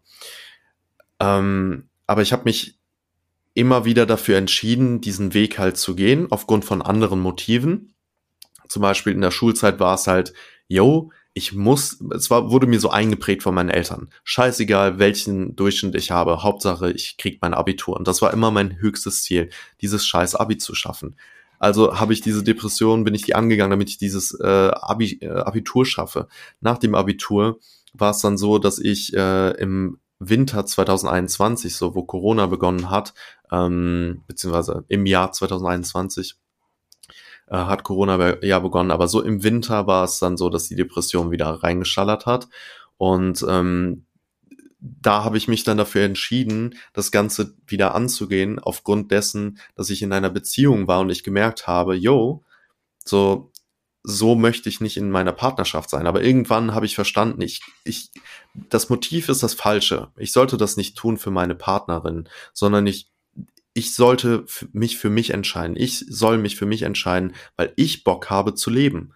Und ähm, das ist so dieser einer, entscheid der entscheidenden Punkte, die wirklich nicht einfach sind in der Depression, weil alles in dir schreit einfach so quasi danach. Also nicht in deinem wahren Wesen, das, man kann sich das so vorstellen, wie sich eine Depression anfühlt.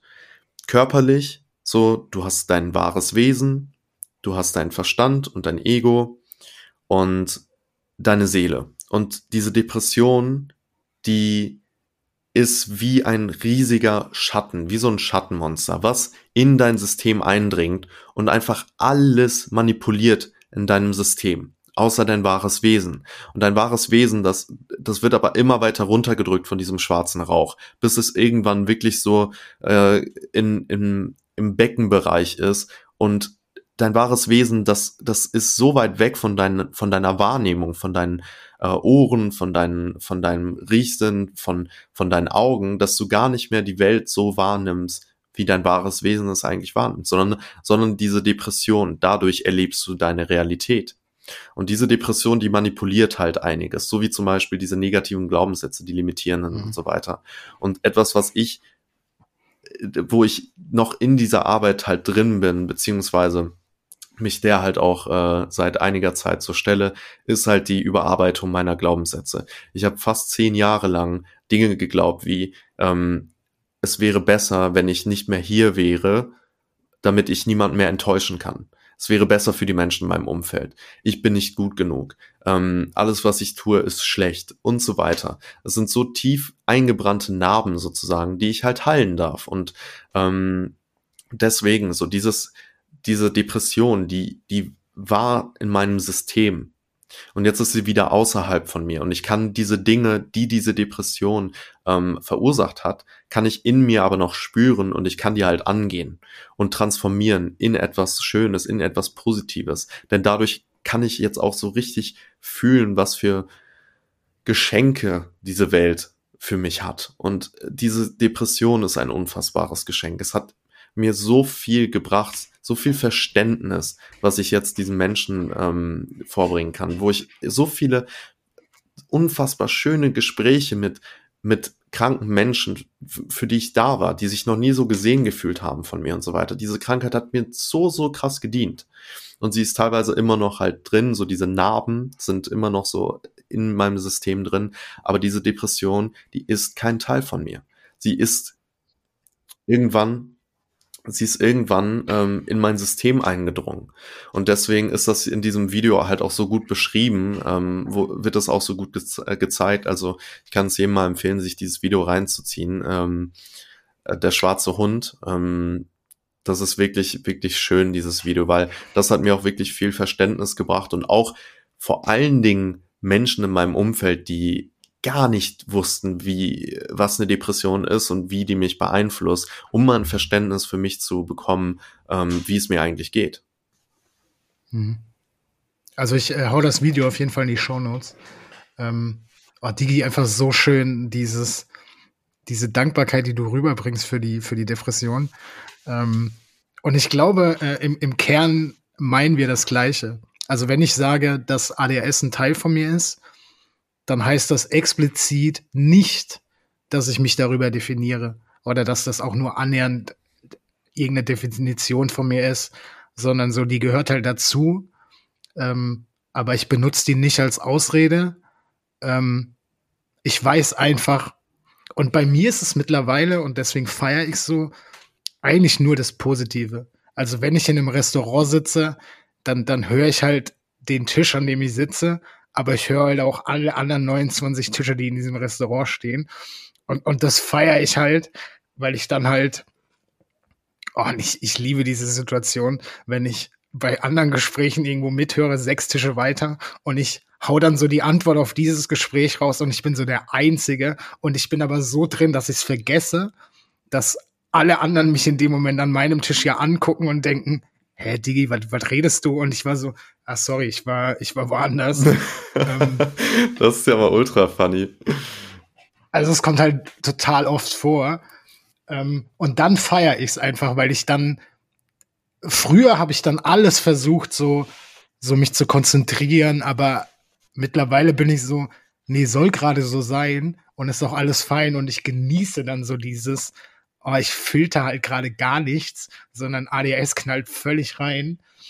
Aber ich benutze es halt auch nicht mehr als Ausrede, wenn es mir, wenn, wenn vermeintlich negative Emotionen hochkommen. Und das habe ich früher häufig gemacht, wo ich mich dann so in eine Opferrolle begeben habe und so dieses, naja, kann ich jetzt nichts machen, das ist halt ADHS, äh, das geht irgendwann von alleine weg und jetzt ist es eher so dieses, ja, ja, es geht schon weg, aber du kannst aktiv was dafür tun damit es einfacher wird und damit es sich sogar geil anfühlt. Aber es ist halt, ich definiere mich nicht darüber. So, es ist einfach nur ein Teil von mir. Ähm, was, was ich mich frage ist, weil ich habe ich hab so dieses Bild im Kopf und das ist meine Brille, ähm, dass Depression immer noch so ein Thema in dieser Gesellschaft ist. Ich, es kommt immer mehr so gefühlt, aber es ist trotzdem immer noch so ein Thema, was ja, so nicht den, die Mitte der Gesellschaft finden soll. Ähm, so ist zumindest mein Eindruck. Ähm, hast du das selber auch erfahren? Also gerade dahingehend, dass Menschen, die dies wissen oder die es gewusst haben, dann offensichtlich anders mit dir umgehen? Also dich vielleicht so mit Samthandschuhen anfassen, weil die dann denken, oh Gott, wenn ich jetzt was Falsches sage, dann, dann hat der Suizidgedanken oder so? Hast du so Erfahrungen gemacht? Ja, das ist eine interessante Frage, ähm, denn ich habe viele Erfahrungen gemacht. Ich habe es nämlich irgendwann auch in der Schule ähm, meinen LehrerInnen erzählt, ähm, der Schulleitung erzählt und der Stufenleitung, dass ich halt diese Krankheit habe, weil es mich halt wirklich maßgeblich beeinflusst hat in der Schule. Ich war in einem Halbjahr war ich mal nur drei Wochen in der Schule, weil ich halt einfach es nicht mehr in die Schule geschafft habe, weil das so eine heftige, ich hatte nicht die Energie dafür. Und ähm, ich habe erfahren, wie ich war glücklicherweise, das war dann nach meinem Schulwechsel, wo ich das halt äh, den LehrerInnen erzählt hatte mit der Krankheit. Ich bin auf sehr viel Verständnis gestoßen. Aber die hatten auch nicht wirklich einen Plan, wie gehen sie jetzt mit mental kranken Menschen um die hatten dann nicht quasi ein, Workbook, an den, an äh, das sie sich halten sollten. Wie können sie mich jetzt anders äh, bewerten als die anderen Schüler? Dieses Schulsystem ist halt gar nicht gemacht für diese Menschen, die anders sind. Überhaupt nicht, weil dieses Bewertungssystem, das funktioniert da einfach nicht so. Das kann nicht funktionieren. Und dadurch war es einfach in diesen Regularien haben die meisten LehrerInnen sich wirklich Mühe gegeben, individuell auf mich einzugehen, aber es, ich hatte oft in den Gesprächen, ähm, habe ich gehört, ja, aber du bist ja auch nur ein normaler Schüler und ich muss dich ja auch irgendwie benoten. Deswegen gebe ich dir jetzt äh, auch eine 5. So. Und ich mhm. so, okay, ja, ich, ich bin immer in die Akzeptanz gegangen, weil was soll ich da jetzt machen? Soll ich jetzt krass in Widerstand gehen? Soll ich die Frau jetzt anschreien? So, die Frau macht auch nur ihren Job. Aber es war halt für mich ganz oft hart, weil ich genau wusste, dass ich zu 100 Prozent mein Bestes gegeben habe, aber es einfach nicht genug war. Aber ich, ich konnte da halt nichts für. Das war halt mein mentaler State. Und das hat mir halt die Schulzeit so sch äh, schwer gemacht.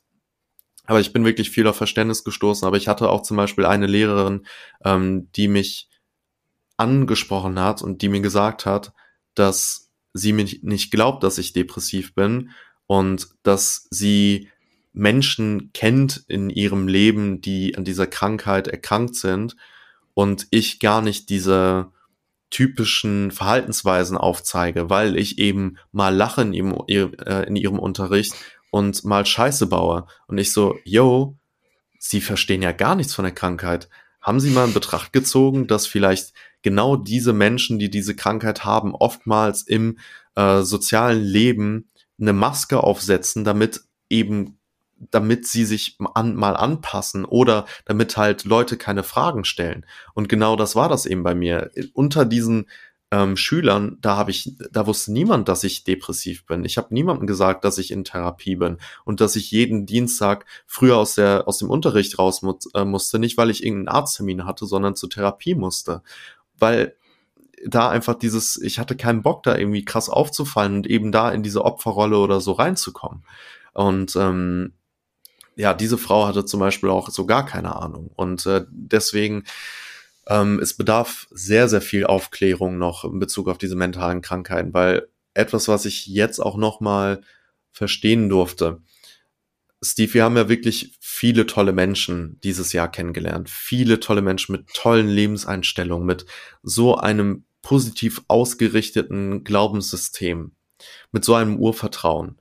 Und das ist für mich teilweise so normal geworden. Ich bin da, ich bin vor ein paar Tagen war ich spazieren und ich war so, ey, ich habe ja gar nicht mehr mit Leuten zu tun, die so einen Widerstand gegen so einfache Dinge im Leben haben. Und ey, Alter, ich, ich selber fühle mich nicht mehr wie ähm, etwas, ähm, als hätte ich etwas mehr Expertise im Bereich auf Persönlichkeitsentwicklung, Bewusstseinsarbeit und Umgang mit Depressionen, weil ich jetzt einfach so viele conscious people um mich, also so viele bewusste Menschen um mich herum habe. Und krass. Aber wenn ich mich mal rausbegebe in diese Welt, dann sehe ich wirklich, wie, wie das, wie gefühlt, ich würde sogar sagen, gefühlt jeder Mensch wird irgendwann mal in seinem, ihrem Leben äh, eine depressive Phase haben.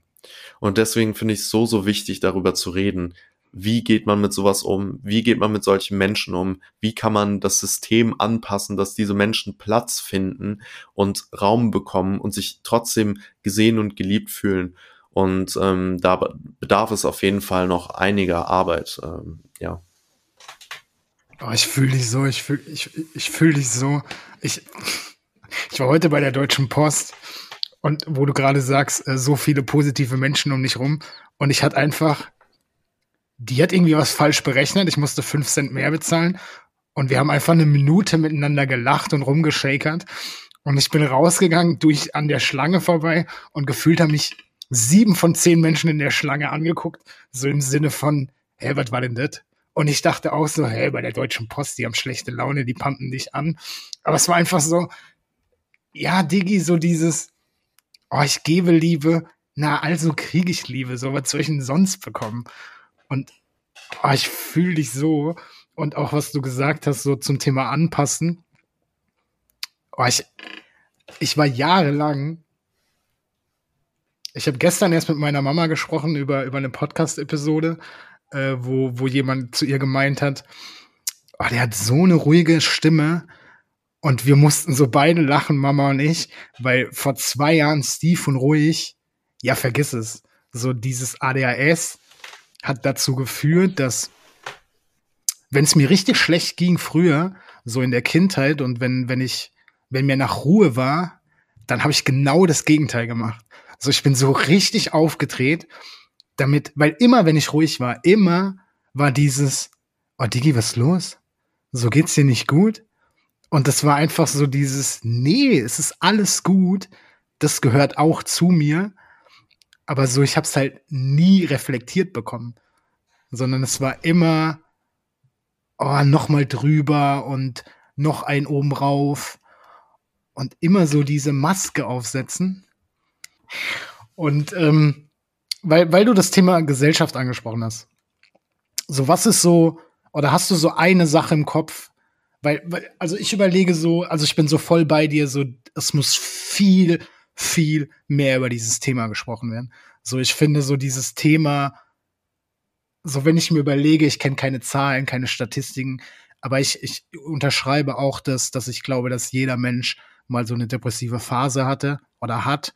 Und ich würde es bei mir einfach sofort unterschreiben, dass ich so Phasen auch hatte, ähm, ohne dass es als Depression äh, diagnostiziert wurde. Und deswegen glaube ich, muss dieses Thema einfach einen Riesenplatz in, also was heißt ein Riesenplatz, aber es muss einfach Platz in dieser Gesellschaft haben. Ähm, aber also glaubst du, oder was ist es so stark, Mikro umgefallen? Ähm, ist es so, muss, muss über dieses Thema, also die Frage stelle ich mir so gesprochen werden, als wäre es ganz normal? Oder braucht dieses Thema so, so eine, so eine, so eine zurückhaltende Vorsicht? Weil es ja eben, weiß ich nicht, vermeintlich schwieriges Thema ist. Also was ist so der, der richtige Umgang mit diesem Thema, deiner Meinung nach? Ich denke, individuell auf jeden angepasst, denn ähm, ich für meinen Teil kann sagen, mir ist immer derbs auf den Sack gegangen, wenn Leute mich mit Sandhandschuhen angefasst haben. Gleichzeitig habe ich es aber auch nicht gemocht, wenn Leute mich so behandelt haben, wie als wäre ich ein normaler Mensch, weißt du? Mhm. Ähm, denn diese Depression, die hat mich halt auch in einigen Punkten maßgeblich beeinflusst. Deswegen ist es wirklich ähm, nicht einfach, da die Frage so zu beantworten. Ich für meinen Teil würde wirklich sagen, ähm, dass es nicht übertriebener politischer Korrektness äh, bedarf bei diesem Thema, sondern dass man ja, dass man wirklich so über diese Auswirkungen, die diese Depression hat, normal sprechen kann. Ich finde, das ist jetzt ein anderes Thema ähm, als Missbrauch. So bei Missbrauch und so weiter. Ich finde, dass da sollte man schon vorsichtiger sein mit dem, was man sagt, mit den Opfern. Ähm, aber bezüglich der Depression, das sind ja aufgrund dessen, dass es eben so normal ist, diese Krankheit, so normal, diese depressiven Verstimmungen und so weiter, ähm, dass, da, dass man da auch normaler drüber reden kann, über dieses Thema. Nur halt der Umgang mit äh, den Menschen, der ist ja bei jeder Person gleich. Also das ist jeder, jeder Mensch hat verschiedene Vorstellungen, wie er oder sie behandelt werden möchte und hat gewisse Wunden, die man nicht auf den ersten Blick erkennt. So und du kannst bei jedem Menschen in äh, einen Fressnapf äh, laufen, weißt du. Das ist so, das kann überall passieren. Ähm, Du hattest noch eine Frage gestellt in diesem Podcast. Sie ist mir nämlich wieder eingefallen an der Stelle, wo du ähm, auch meintest, dass du nicht mehr weißt, was die Frage war. Und zwar ähm, in Bezug auf deine Aussage, ähm, dass man sich jederzeit entscheiden mhm. kann, diesen Weg wieder neu zu gehen und zu transformieren und eine 180-Grad-Drehung zu machen. Ich stimme dir vollkommen zu. Das ist auch äh, für einen Menschen mit Depression möglich. Ich weiß aber ganz genau, ähm, dass das anders abläuft äh, wie bei anderen Menschen. Denn man kann sich das so vorstellen, wenn man sich einen Graphen vorstellt ähm, und du wirklich in einem Zeitraum von mehreren Monaten immer weiter bergab geht, dieser Graph, dann wird es nicht funktionieren in dieser depressiven Funktion, dass du nach dem Tiefpunkt direkt richtig hochschießt mit deiner Laune. Das wird in etwa genauso, wenn vielleicht aber auch ein bisschen schneller ähm, wieder bergauf gehen wie in dieser depressiven Zeit. Also nehmen wir einfach mal an, ähm, ich kann aus eigener Erfahrung sprechen.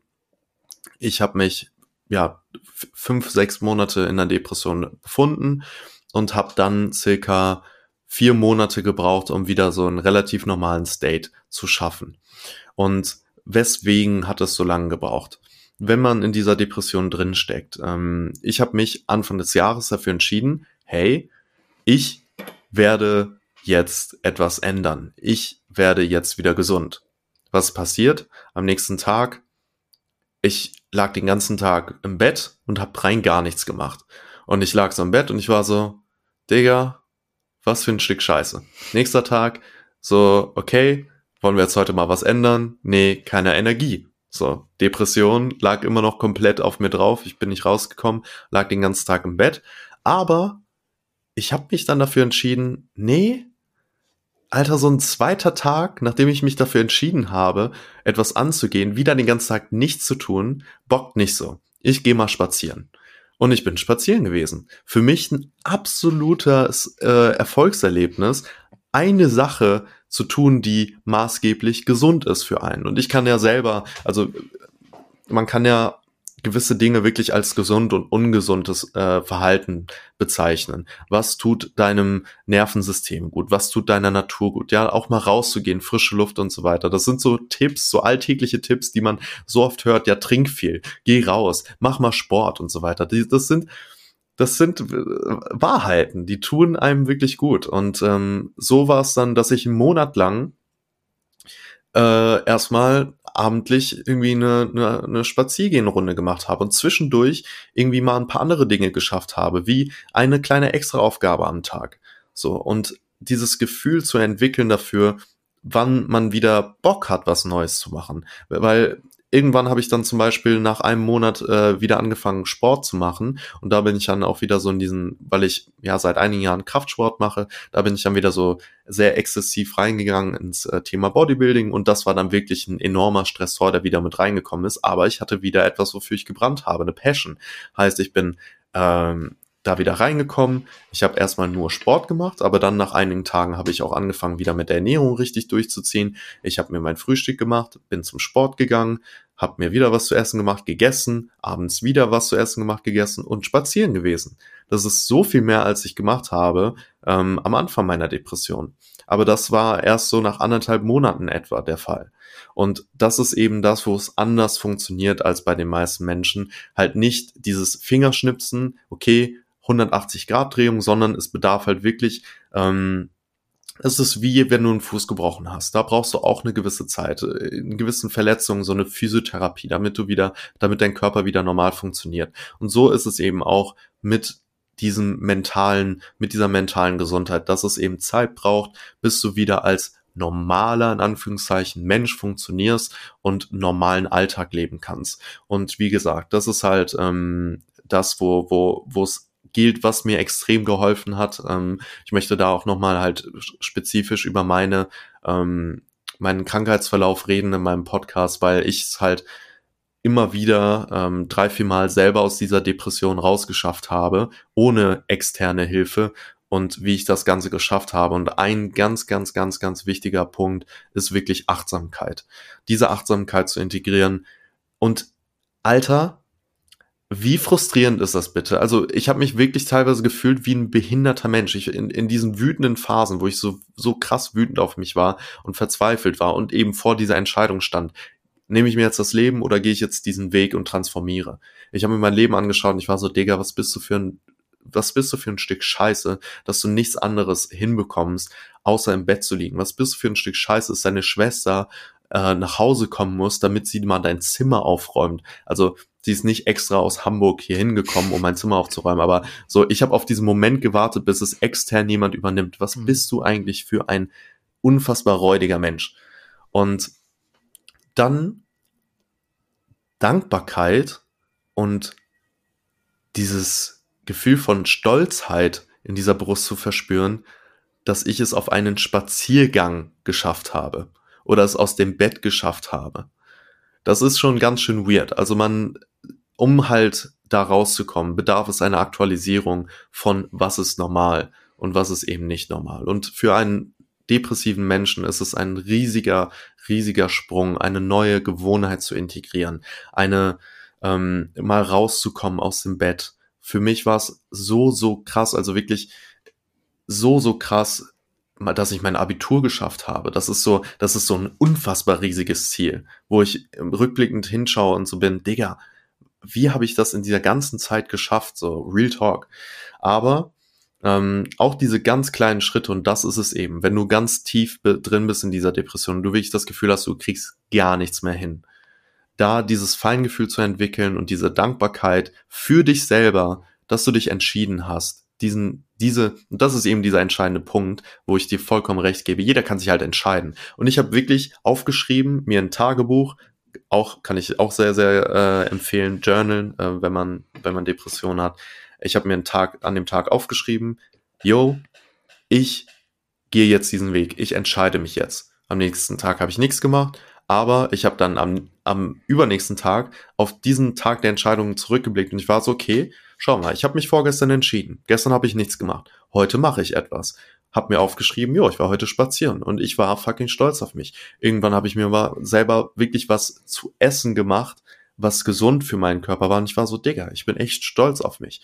Und das bedarf halt wirklich einer ganz, ganz anderen, liebevollen äh, Zuwendung, weil das wirklich eine Zeit ist, wo man diese normalen Gewohnheiten, diese Alltagsdinge ähm, integrieren darf. Ähm, Genau, und äh, deswegen gebe ich dir vollkommen recht, diese Aussage stimmt vollkommen, aber sie funktioniert halt etwas anders ähm, bei Menschen mit Depressionen.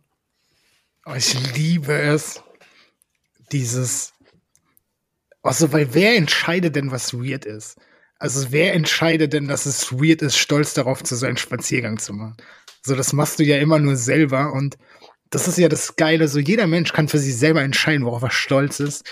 Und ey, scheißegal, was die anderen sagen. So, wenn ich stolz darauf bin, dass ich meine Fingernägel selber schneide, nachdem ich 30 Jahre lang geknabbert habe. Ja, ey, what the fuck? So, es geht doch einfach nur ums Gefühl. Und was ich noch mal, also ich, ich, ich bin sowas von bei dir und wenn ich sage, so, du kannst von jetzt auf gleich ändern, dann, dann ist mir explizit wichtig, dass es dass es mir nicht darum geht, du kannst von jetzt auf gleich, so du, du verdienst jetzt null und du kannst von jetzt auf gleich ändern, dass du Millionär bist. Das ist gar nicht das, was ich meine, sondern es geht einfach so von dieses, du kannst von jetzt auf gleich entscheiden, dass du was ganz anderes sein möchtest. Und natürlich geht's um die Reise und du kannst die Reise nicht überspringen. So genieß die Reise und in welchem Tempo das geht, so scheißegal, aber das ist ja genau das, was ich meine. So, es geht die ganze Zeit bergab und irgendwann kommt so dieser eine Moment, wo du entscheidest, so jetzt ändere ich was und dann geht's halt in die Richtung, in die du willst. Aber es geht halt, und das, das glaube ich auch nicht.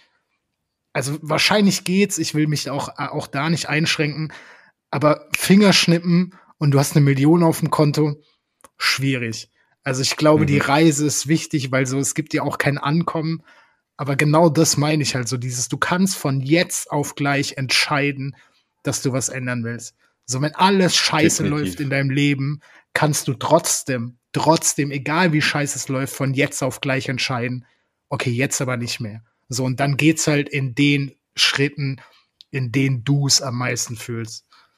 Ja, definitiv. Das ist, das ist diese innere, ähm, diese innere Ausrichtung, diese innere Entscheidung, das, was du sagst und wo ich dir vollkommen recht gebe, die wirklich wichtige Entscheidung findet im Inneren statt, in deiner Ausrichtung. Wie richtest du jetzt dein Leben aus? Und wenn du dich dafür entscheidest, wenn du wirklich dich entscheidest, also auf ein Blatt Papier schreibst, einen Vertrag mit dieser Depression, mit dir selber, mit deiner wahren Essenz, auflegst und dort drin steht, ich entscheide mich für das, für den Lebensweg, wo ich wieder gesund werde und ich werde mich transformieren. Ich transformiere mich. Nicht, nicht in der Zukunft, sondern ich transformiere mich.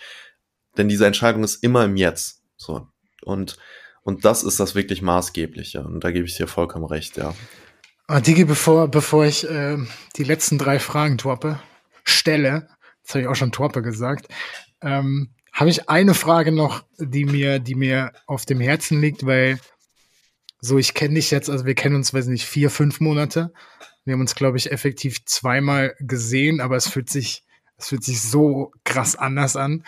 Ähm, und ich, also du bist so, so, diese Liebe, wenn wir beide Kommunikation haben oder wenn wir beide im Austausch sind, in welcher Form auch immer, das ist so magisch. Ähm, und das mit diesem Hintergrund, ähm, so, ich kenne dich als so, so extrem positiven Menschen. Ähm, auch wenn beim, beim, beim, bei den Circles so klar ist, okay, da gibt's auch, da gibt's auch andere Situationen, aber wie nah ist diese Depression noch an dir dran? Also so wie, wie, also ich glaube, du weißt, was ich meine. So, so, so natürlich kann, kann immer mal wieder eine depressive Phase kommen oder halt auch nicht. Aber, aber wie nah ist es so jetzt dran? Also wie, wie sehr bist du, weiß nicht, ich will nicht sagen Herr der Lage, so, weil, aber ich glaube, du, du weißt, was ich meine, oder? Ja, hundertprozentig. Das ist eine wirklich interessante Frage, denn ähm, ich kann das erste Mal in meinem Leben sagen, so komplett selbstbewusst, ähm, dass ich nicht mehr krank sein werde. Diese Depression, die ist Teil meines Lebens. So. Und diese Depression, die zeigt sich immer und immer wieder.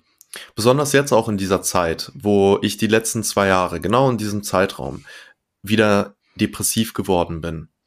Ich bin gerade wieder zu Hause in meinem Elternhaus. Es wird wieder früh dunkel die Umgebungen sind dieselben. Und genau dieses Jahr habe ich das Gefühl, aufgrund dessen, was für eine Reise ich dieses Jahr ge gemacht habe und für welchen Weg ich mich entschieden habe und was ich verstehen durfte, was eben letzten Endes diese Depression ist, gar kein Teil von mir. Gar kein Teil von mir. Es ist Teil meines Lebens und es gerade finden wirklich viele Trigger statt in Bezug auf ähm, ja diese Krankheit, dass ich aufgrund eben alleine dieser, dieser Umstände, in denen ich jetzt gerade lebe, ähm, auch, aber auch energetisch. Ich habe jetzt die letzten Tage, bis vor vier Tagen, habe ich echt gemerkt, wie mein System wirklich so unruhig wurde und ich gemerkt habe, wie sich, es, es hat sich so angefühlt, wie als würde ich so mh, 50 Zentimeter neben meinem Körper stehen und ich bin so gar nicht bei mir. Und ich habe es gemerkt ähm, durch dadurch, dass ich weniger Kontrolle über meine Gedanken hatte, ähm, sehr teilweise so nervös wurde und sehr verwirrt war. Und ich habe gemerkt, dass es halt gerade echt eine ne Zeit der, der Wandlung ist bei mir. Und ich halt, es ist jetzt das erste Mal in meinem Leben, dass ich in diesem ultrabewussten State bin und so viel lernen durfte und ich auch eine ganz, ganz andere Sicht halt auf Depressionen und generell unangenehme Gefühle äh, äh, habe. Denn alle wollen mich letzten Endes auf etwas hinweisen, was ich noch trans äh, transformieren darf. Wut weist mich auf etwas hin, wo ich meine Bedürfnisse selbst nicht erfüllt habe oder andere meine Bedürfnisse nicht erfüllt haben. Und dieser Umgang halt mit diesen vermeintlich negativen Emotionen, den durfte ich halt lernen. Und ich weiß mittlerweile, wie ich halt damit umgehe. Und ähm, genau deswegen ist es halt ich weiß, es ist nicht einfach, diese Zeit. Ähm, ich merke es ja auch, dass es wirklich seit ein paar Wochen, ähm, ich sehne mich extrem nach Ruhe, ich sehne mich extrem nach Zeit mit mir und eventuell tiefer reingehen mit ganz, ganz wenigen Menschen, aber wirklich so primär mit mir. Und ich habe das mal reflektiert. Woran liegt das? Ja, mein ganzes System teilt mir gerade mit, dass es einfach an der Zeit ist, das zu integrieren, was ich lernen durfte dieses Jahr. Weil, und das durfte ich nochmal verstehen. Ich habe ja die Glaubenssatz-Podcast-Folge ähm, mit, mit Serjan aufgenommen. Ich befand mich in diesem Glaubenssystem für neun Jahre. In diesem Glaubenssystem von zum Beispiel, die Welt wäre besser dran, wenn ich nicht hier wäre. Das Leben, das will mich immer wieder nur ficken die, die Menschen um mich herum, die mich lieben, es wäre eine deutliche Erleichterung, wenn, wenn ich nicht mehr hier wäre. Und eine Sache, die ich noch hier vorlesen möchte aus meinem Journaling, das habe ich nämlich vorhin mir mal so ein bisschen durchgelesen, weil ich so lange nicht mehr wirklich in Berührung war mit meinem alten Ich, ähm, wo ich in der Krankheit drin war. Und zwar ein äh, Teil meines Tagebucheintrages. Auch weil ich weiß, dass ich den Rest des Tages eh nichts Sinnvolles mache. Ich unterdrücke mich selber, traue mich nicht, mir mal wirklich etwas Gutes zu tun. Aber wieso? Ich trage sehr viel Angst und Schmerz mit mir rum. Gerne würde ich, äh, gerne würde ich etwas erschaffen, womit ich anderen Menschen helfen würde und dann sterben. Ein ehrenhafter Tod. Doch ich habe nicht das Wissen dazu. Mein Wissen habe ich ja auch nicht irgendwo her und anhand meiner Erfahrung. Es fällt mir so schwer, mir etwas Gutes zu tun. Liegt das an meiner Krankheit? Ich stelle oft fest, ich habe meine Hoffnung verloren. Ich denke immer, irgendwann. Aber es ist so weit weg und nie da. Und ähm, genau, dann schreibe ich noch ein bisschen was über meine damalige Situation, in der ich mich befunden habe Anfang des Jahres. Und ähm, dieser jahrelange, dieses jahrelange Glaubenssystem in mir, diese Narben, die hin hinterlassen wurden, die dürfen jetzt heilen. Und ich begegne allem, was passiert ist in meinem Leben, all die traumatischen Erlebnissen, begegne ich so mit Liebe. Ich habe den Dudes von damals verziehen aus meiner Mannschaft. Ich habe alles, was dort passiert ist, umarme ich, weil ich weiß, nur deswegen bin ich heute so, wie ich bin. Aber diese Narben, die sind immer noch da. Und das ist eben der Zeitpunkt, wo ich jetzt transformieren darf und mir das geben darf, was sich wirklich richtig anfühlt. Und ähm, genau das ist auch nicht leicht und nicht immer einfach, aber es ist für mich der Weg für des nur nur deswegen lebe ich doch. Also genau dafür habe ich mich doch entschieden, diesen Weg zu gehen. Und würde ich jetzt auf einmal aufhören und würde jetzt wieder mich einnehmen lassen von die Dinge, die mich gerade wieder einholen, Alter, dann wäre, dann würde so ein noch viel größerer Selbsthass entstehen. Ich kenn's ja. Dann entsteht nur noch mehr Selbsthass, weil ich dann, obwohl ich so krasse Dinge gelernt habe und erfahren habe, entscheide ich mich trotzdem dafür, mich wieder einnehmen zu lassen von der Depression. Und eins kann ich sagen, wenn das jetzt passieren würde, dann wäre mein Selbsthass so enorm groß, dass wirklich was Schlimmes passieren würde. You know? Also ich habe gar keine andere Wahl. Aber ich habe auch keine andere Wahl, weil es, ich mich doch schon längst entschieden habe. Und ähm, deswegen, ja, unangenehme Gefühle, sie sind da, sie sind Teil meines Lebens. Depression, so der schwarze Hund, der manchmal, wenn er richtig, richtig lange wenig Raum bekommen hat, dann wird er auf einmal random, also so zufällig einfach mal groß und, und kläfft dann. Und dann bin ich so, hey, dich gibt's ja auch noch. So, hier hast du mal ein Leckerli, alles gut. Und er ist Teil meines Lebens, aber er ist definitiv kein Teil von mir. Und deswegen kann ich sagen, ähm, ja, ich, ich halte mich definitiv für gesund. Und das ist das erste Mal in meinem Leben, dass ich das so sagen kann und wirklich zu 100% dran glaube. Und ich weiß, dass das die Wahrheit ist. Und da bin ich wirklich sehr froh drüber. Boah. Boah, so, so, so, so, so, so, so, so schön. Ah, ich habe die Augen zugemacht, also aus dem Tagebuch vorgelesen hast. Nicht, weil ich eingeschlafen bin, sondern ich wollte es einfach so, so, so fühlen und ah, es, ist, es ist so schön. Auch, auch das, dieses Bild, das, das hat mich sehr inspiriert, wo du mit Serchan über Glaubenssätze gesprochen hast. Also ich, ich, ich fühle nicht die, diesen Verhörraum, auch wenn du den ganz liebevoll einrichtest, aber es dieses, so wenn, wenn ein vermeintlich oder eine vermeintlich negative Emotion kommt, die so einzuladen. Ich bin eher so, ich setze mich mit der ins Grüne, jeder hat ein Meditationskissen, wir gucken uns an und ich sag so, hey Wut, was ist los? Was, was ist gerade dein Thema? Äh, und dann schnacken wir so zwei Minuten drüber, dann, weiß nicht, wird kurz irgendwie rumgeschakert und dann haut die ab. Aber so dieser Umgang mit diesen vermeintlich negativen Emotionen, das ist so schön, weil ich auch seit, seit Monaten sage, so je, je akzeptierter du mit denen umgehst, desto eher gehen die, weil so, die haben ja nichts zu tun. So, die haben ja dann nichts zu tun. Die denken sich so, Digi, willst du mich verarschen? Wenn ich als Angst komme, dann, dann hast du Angst zu haben. Dein ganzes System hat sich umzustellen und jetzt sitzt du hier mit mir, sagst, ich lade dich ein, Angst. So, was soll der Scheiß? Da, da gehe ich woanders hin. Und das finde ich, das finde ich so, so, so schönes Bild. Und was ich gerade hatte, ähm, oh, ich, oh, ich liebe mein Leben. Ich sag dir, wie es ist. Vor, vor, vor zwei Monaten noch hätte ich, und ich habe so drei Fragen im Kopf, wir hatten gestern kurz drüber gequatscht, so die mich einfach persönlich interessieren.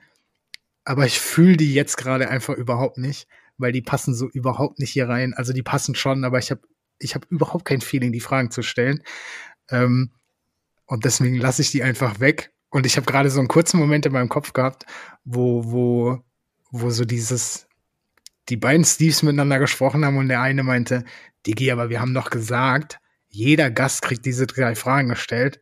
Und der andere Steve war so, halt dein Maul, fühle ich nicht, verpiss dich, komm mal anders wieder. Ganz liebevoll, logischerweise. Ähm, aber eine Sache, die ich, die ich noch im Kopf habe, ist so dieses, und ich, ich mich interessiert deine Meinung, ähm, gerade beim Thema ADHS ist häufig so dieses, ich glaube, ADHS hilft, um, um zu wissen, warum was ist, wie es ist. Aber am Ende glaube ich auch, dass dieses ADHS einfach nur auf dem Zettel für die Krankenkassen steht, damit die was abrechnen können. Weil, naja, nur weil ich ADHS habe und ich habe es erlebt in den Selbsthilfegruppen, am Ende ist ja jeder Mensch einzigartig und besonders. Und nur weil uns ADHS eint, sind wir ja trotzdem nicht an gleichen Punkten. Und ich glaube, dass, dass ich mit Menschen, die keine ADHS-Diagnose haben, auch Überschneidung habe.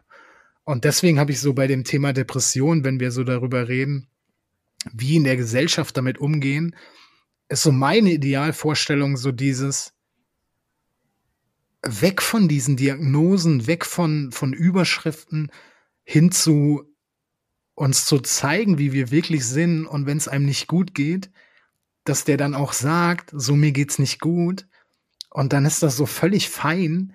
Und es ist so irgendwie völlig scheißegal, ob es ihm nicht gut geht, weil er Depression hat, weil er, weil er eine Essstörung hat oder sie oder ADHS, sondern einfach so. Ich, ich glaube, dass wenn wir davon weggehen, dass das den Umgang irgendwie lockert, weil wenn jemand mir sagt, ihm geht's nicht gut und ich weiß nicht, ob der vielleicht eine diagnostizierte Krankheit hat, na, dann frage ich ihn ja, Diggi, was ist los? Ich glaube, wenn, wenn ich weiß, der hat irgendwie eine diagnostizierte Krankheit, dann kann so dieses, dieses Gefühl entstehen von, oh Scheiße, dem geht's nicht gut, der hat Depression oder der hat das und das. Was mache ich denn jetzt? We weißt du, was ich meine? Ja, definitiv. Das ist ja auch, weil Krankheit nicht als normaler ähm, Aspekt des Lebens gesehen wird. Mhm. Also es ist ja in der Gesellschaft gar nicht, besonders in Bezug auf halt hauptsächlich dieses Mentale, dass es halt als nicht normaler Zustand des Lebens angesehen wird, sondern äh, und zwei Dinge darf man da halt, also es, es, man kann zwei Dinge tun. Entweder man krempelt das ganze System um und man pflanzt den Menschen einfach mal das Bewusstsein in den Kopf, dass mentale Krankheiten auf der Tageskarte stehen, in Berufen, in äh, der Schule, in jeglichen sozialen äh, Gruppierungen und damit dann einfach komplett transparent darüber sprechen kann. Oder wir akzeptieren das System und ändern das halt dann in der Sprechweise, in den, in den, in den Wortlauten, dass man halt nicht von krank spricht. Ähm, denn meine Sicht auch, und äh, da gehe ich auch auf jeden Fall mit ein, ähm, dieses Wort krank dient in dem Fall um dich in eine Schublade zu stecken, um zu wissen, wo, wo findest du jetzt gerade Platz in diesem System. So, du kannst gerade nicht zur Arbeit kommen, was ist der Grund? Ja, Urlaub darfst du nicht nehmen, okay, bist du krank. So. Aber die meisten, die akzeptieren ja noch nicht mal körperliche Krankheiten, außer du hustest da wirklich alles voller Rotz und Schleim voll und äh, kackst irgendwie gegen die Wand oder so, weil du Durchfall hast, sondern du äh, diese mentalen Krankheiten, die werden ja fast gar nicht ähm, also ich, ich, ich habe selten erlebt, dass das, dass da wirklich auf Verständnis gestoßen wird. Und das äh, bedarf ja auch halt ähm, dieser Konditionierung in unserem System, dass es eben als etwas nicht Normales angesehen wird. Und eben, ja, aber du bist ja jetzt mental krank, wie soll ich denn zukünftig mit dir umgehen? Das ist so dieses Unzuverlässige und so weiter. Alles muss halt immer, du musst halt ein perfektes Rädchen in deren System sein, in der Jobwelt, aber auch generell im System.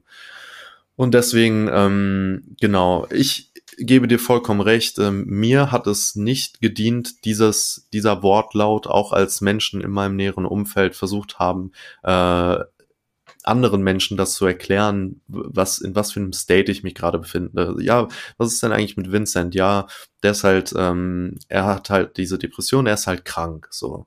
Ja, der Vincent, der ist halt so krank. Der hat Depression für sein ganzes Leben und so. Und wenn man das von allen Menschen um sich herum hört, dann identifizierst du dich halt auch damit. Und sobald du dich damit identifiziert, äh, identifizierst, passiert sowas wie du, äh, was du gesagt hast mit dem ADHS, als du ähm, angefangen hast, das als Ausrede zu nutzen. Ja, ich, ich bin ja nicht okay. Ich bin ja krank. Da werden ja Glaubenssätze schon vom System so gefördert. Nein, es ist völlig normal, aufgrund dessen, was wir geschaffen haben, hier auf dieser Welt, mit diesem System, dass diese negativen Glaubenssätze und so weiter geschaffen werden. Es passieren auch böse, negative Dinge auf dieser Welt, die eben Menschen äh, in Menschen Narben hinterlassen, die Traumata verursachen und so weiter. Das ist Teil dieser Welt. Und da dürfen wir halt hinschauen und wir dürfen das halt ähm, da liebevoll mit umgehen. Aber Bro, mir hat niemand gesagt, dass Liebe so, was ist eigentlich Liebe? So, ich habe es jetzt erst dieses Jahr gecheckt, was Liebe ist und wer ich bin checkst du das so? Ich bin 22 Jahre alt. Ich habe die letzten neun Jahre so eine so eine Scheiße quasi erlebt, äh, großteils in meinem Glaubenssystem. Sowas wird einem nicht beigebracht und deswegen ähm, für mich auch absolut. Ähm, man letzten Endes krank sein ähm, ist auch nur ein, ein Begriff aber es wird einem halt so mitgebracht, dass etwas nicht mit dir stimmt. Und wenn man einfach nur davon spricht, nehmen wir einfach mal dieses, das, was ich, wie ich die, die Depression beschrieben habe, wie diese schwarze Wolke oder wie die, äh, dieser schwarze Hund. Und wenn man das als Krankheit betitelt und das gerade in deinem System ist und maßgeblich du dadurch gerade deine, deine Welt, deine Realität wahrnimmst, dann kann man davon sprechen, dass du großteils gerade krank bist. Aber ich kann zu 100% sagen, äh, es gab immer wieder Momente, auch als ich in der Depression war, wo ich auf einmal an ans Tageslicht gekommen äh, bin und ich angefangen habe, meine Wut mal rauszulassen oder meine Trauer raus, äh, rauszulassen. Und das ist nicht Teil der Depression, sondern das ist Teil meines wahren Selbst, was die ganze Zeit hier unten in meinem Beckenbereich irgendwie unterdrückt ist und so viel Scheiße drauf ist und irgendwann bricht es raus, weil es nicht mehr atmen kann und es ist einfach nur, es ist einfach nur traurig, weil ich, ich nehme ja die ganze Zeit wahr wie ich die Welt wahrnehme. Aber eben mein wahres Selbst, das ist so erfüllt voller Traurigkeit und so weiter. Und das kommt dann halt raus. Und ähm, genau deswegen ähm, kann man davon sprechen, dass diese mentalen Krankheiten, dass es halt, dass dieser Mensch dann krank ist. Aber es ist definitiv nicht so, dass dieser Mensch halt immer krank ist. Man kann es so an, man kann es so behandeln wie eine körperliche Krankheit. Bro, wenn du einen Husten hast, dann sagst du, ja, ich fühle mich gerade nicht völlig körperlich gesund, ich bin leicht körperlich angeschlagen. Und so kannst du halt auch über das Mentale reden. Ja, ich bin gerade mental leicht angeschlagen, aber es geht mir großteils gut. Voll, voll. Also ich, ich, ich könnte jetzt so eine Tirade loslassen, so dieses, also so warum kannst du nicht auf Arbeit anrufen und sagen, ich arbeite heute nicht, ich habe schlecht geschlafen? So, warum ja. ist das so ein Thema? Was soll denn das? So, wenn du schlecht geschlafen hast, hat dein Körper scheiß Voraussetzungen, um einen geilen Tag zu haben. Also leg dich wieder hin und gib deinem Körper Schlaf, weil der braucht das. Und warum kannst du, äh, äh ich bin so, bei, hört auf zu bewerten. Ich hör auf zu bewerten, so, äh, dem Vincent geht's gut oder ihm geht's halt nicht gut. Okay, alles klar, fertig aus. So, warum dieses, oh ja, was hat der denn? Ah, okay, der ist krank. So, du hast es mal äh, schon, schon, weiß nicht, Wochen, Monate her, in irgendeinem, ich, ich hoffe, dass du es warst, ich glaube schon, bei so einem Instagram-Post. Ich glaube, es war, ähm, oh, ich weiß gar nicht, wie er heißt. David, glaube ich, aus Österreich, der irgendwie so eine, so eine Workout-Video hochgeladen hat und irgendeiner hat kommentiert mit, machst du jetzt Influencer? Und du mhm. hast einfach geschrieben so, warum labeln? Er macht einfach das, worauf er Bock hat. Und das fühle ich halt so sehr. Warum denn direkt eine Schublade? So dieses, mach doch einfach, worauf du Bock hast. Und wenn es dir scheiße geht, so dann geht's dir scheiße. Fertig. Dann kann ich fragen, Digi, kann ich was tun? Brauchst du was? Aber ist doch egal, warum es dir scheiße geht. So, also, ah, oh, ich fühle es einfach so sehr. Ähm, Oh, Digi, ich bin dir so, so fucking dankbar für diese Folge. Ähm, oh, ich weiß, dass die so krass nachwirken wird. Ähm, oh, ich, äh, echt, äh, ich, ich fühle mich sehr, sehr geehrt, dass du die so geöffnet hast. Äh, ich, ich, boah, also ich, mir, mir fehlen die Worte, so diese Liebe. Ich freue mich riesig drauf, wenn wir uns das nächste Mal sehen. Ähm, aber ich glaube, ich muss nach Düsseldorf kommen, weil du hast 2022 kein Berlin mehr im Plan, wie ich richtig gesehen habe. ähm, äh, ich, ich, bin dir, ich bin dir unendlich dankbar. Ich, ich hau dein Poddy in die Show Notes. Äh, ich hau äh, das Video zum, zum schwarzen Hund in die Show Notes. Äh, ich freue mich auf den, auf den zweiten Teil, weil ich konnte die drei Fragen ja nicht stellen, also musste nochmal kommen. ähm, Boah, darauf freue ich mich. Und du, du hast Raum für ähm, abschließende Worte, was immer dir auf dem Herzen liegt. Bevor ich die, die Folge dann ganz zumache mit den abschließendsten Worten. oh Mann, Steve, ey, ich bin so ultimativ dankbar. Es war so ein wunderschönes Gespräch. Ähm, danke, wirklich vielen Dank, dass ich auf deinem Poddy sein durfte. Ähm, dass du mir auch diesen Raum gegeben hast, so über all dies zu sprechen. Ähm, und danke an jede einzelne Zuhörerin und jeden einzelnen Zuhörer. Ähm, ich hoffe, dass ihr ja dieses Gespräch einfach mal so enjoyen konntet, ähm, worüber Steve und ich jetzt ge gesprochen haben. Und ähm, eine Sache möchte ich noch kurz mitgeben, und zwar dieser Umgang mit Menschen, die mentale Krankheiten haben. Ich, ich rede jetzt mal spezifisch über Depressionen. Ähm, erstmal halt dieses Video, was Steve verlinkt hat, das ähm, ist wirklich etwas, was Menschen, die nicht wirklich verstehen, was Depressionen sind, das erklärt es wirklich richtig gut, wie es sich auswirkt auf die Menschen, die diese Krankheit haben. Und was mir wirklich geholfen hat, war in der, in der Perspektive des Kranken sozusagen. Wenn die Menschen einfach mit Liebe auf mich zugegangen sind, aber trotzdem mit Akzeptanz. Mit Akzeptanz für das, wofür ich mich entscheide. Denn das ist der einzige Schlüsselknackpunkt, den es gibt. Ich kann als Außenstehender so viel wie es geht meine Liebe dieser Person zeigen und so viel tun für diese andere Person. Du wirst die Person nicht retten können. Punkt. Wirst du nicht. Das Einzige, was du tun kannst, ist halt der Person zu sagen, hey, schau mal, das und das würde dir gut tun, wie zum Beispiel Therapie. Hast du Lust mal auf einen Spaziergang? Hast du Lust mal das zu tun? Und wenn die Person sich aber für einen anderen Lebensweg entscheidet, ja, Depression ist eine eklige Krankheit, ja, du liebst diese Person, ja, sie ist dir wichtig, aber die einzige Beziehung, die du in deinem Leben führst, das ist die Beziehung mit dir selber. Und frag dich einfach mal, tust du das für deinen Mitmenschen aus der Liebe heraus oder aus dem Mangel und aus der Angst heraus, dass du eventuell die Person dann alleine lässt, dass die Person ohne dich sich eventuell etwas antut oder was auch immer.